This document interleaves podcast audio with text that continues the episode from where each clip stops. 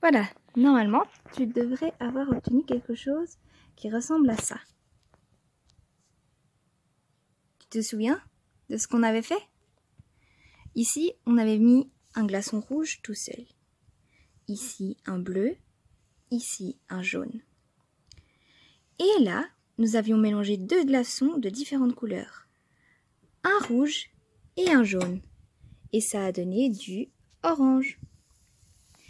À côté, nous avions mis du jaune et du bleu.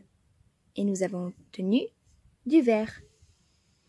Ici, nous avions fait du bleu et du rouge et nous avons obtenu du violet. Et là, nous nous étions amusés. J'avais mis deux jaunes, un rouge et j'ai obtenu un orange plus clair parce qu'il n'y a plus de jaune. Peut-être qu'en vidéo tu vois pas bien la différence, mais je suis sûre que chez toi, si tu as fait les mélanges comme moi, tu vois la différence. Pareil pour ces deux, où j'avais mis deux bleus et un rouge ici, et là un rouge et un bleu. On voit clairement qu'ici, il y a plus de bleu. Ça tire vers le bleu, comme on dit. Une fois que tu as fait tout ça, tu peux avoir, tu peux faire avec tout ça une autre petite expérience assez sympa.